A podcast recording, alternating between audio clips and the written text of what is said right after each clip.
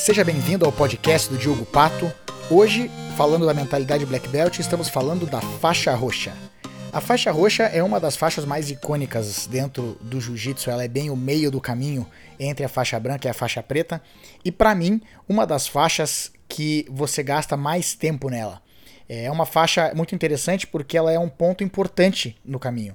A gente aprende muita coisa na faixa roxa e boa parte do nosso jogo é construído ali, na faixa roxa.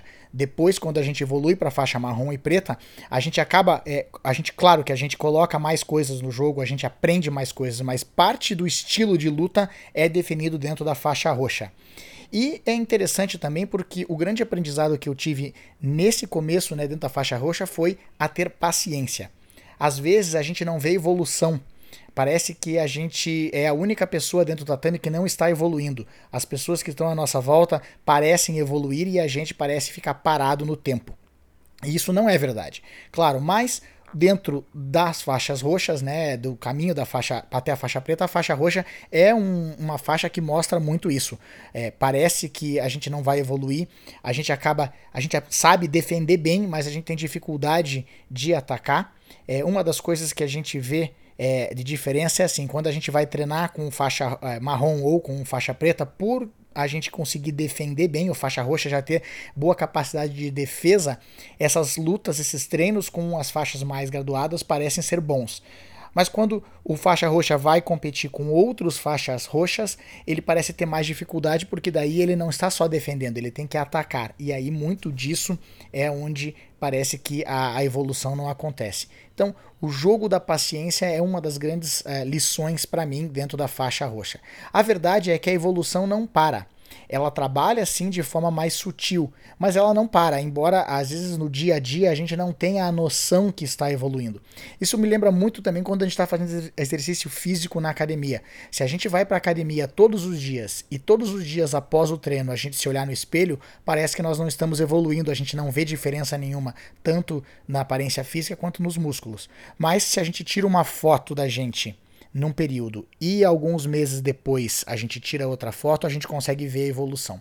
Acontece a mesma coisa na faixa roxa e essa, essa eu acho que é uma metáfora para a vida como um todo muitas coisas que a gente está fazendo hoje na nossa vida é, vão ter reflexo lá na frente, mas a gente não consegue perceber isso.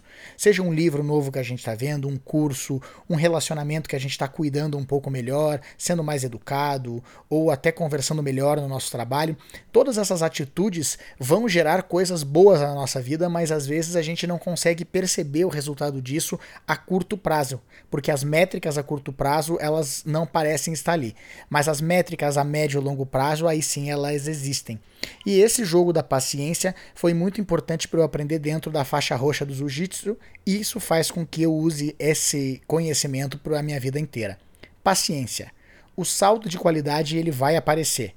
O importante então é focar no treino do dia a dia ou nas coisas que nós estamos fazendo todos os dias e não necessariamente focar no resultado porque ele não vai aparecer a curto prazo. Mas esse salto de qualidade quando ele acontece, ele acontece de uma hora para outra. Isso é interessante. A gente está buscando tanto ver o resultado que a gente não percebe a hora que ele aparece. Por isso, jogo da paciência primeiro aprendizado que eu tive dentro da faixa roxa é que é, é, isso e uma coisa interessante que eu poderia dizer, né? Eu conheço muita gente que desiste de treinar jiu-jitsu justamente na faixa roxa. A faixa roxa é uma faixa icônica por isso também. Muita gente para de treinar na faixa roxa. Eu vejo poucas pessoas parando de treinar na faixa marrom, mas na faixa roxa eu, eu já vi muito mais. E não, não sei necessariamente se essa é a realidade no Brasil inteiro ou no mundo todo, mas pelo menos a realidade que eu vivi dentro das academias foi que na faixa roxa, por ser uma faixa difícil, uma faixa que requer muito, muita paciência para a gente desenvolver o nosso jogo, a gente vê muito isso. Por isso, não desista. Se você luta jiu-jitsu, não desista na faixa roxa. E se você está utilizando esses ensinamentos para sua vida também, não desista daquilo que você está fazendo só porque às vezes as métricas não estão ali. Talvez você esteja construindo métricas importantes para que daqui a algum tempo tudo isso apareça. Claro, use isso na sua vida, veja se faz sentido, se fizer, siga em frente, se não fizer, também descarte e vamos para frente para outros ensinamentos. Agora vá lá, faça a diferença no seu mundo. Boa sorte, sucesso e até a próxima.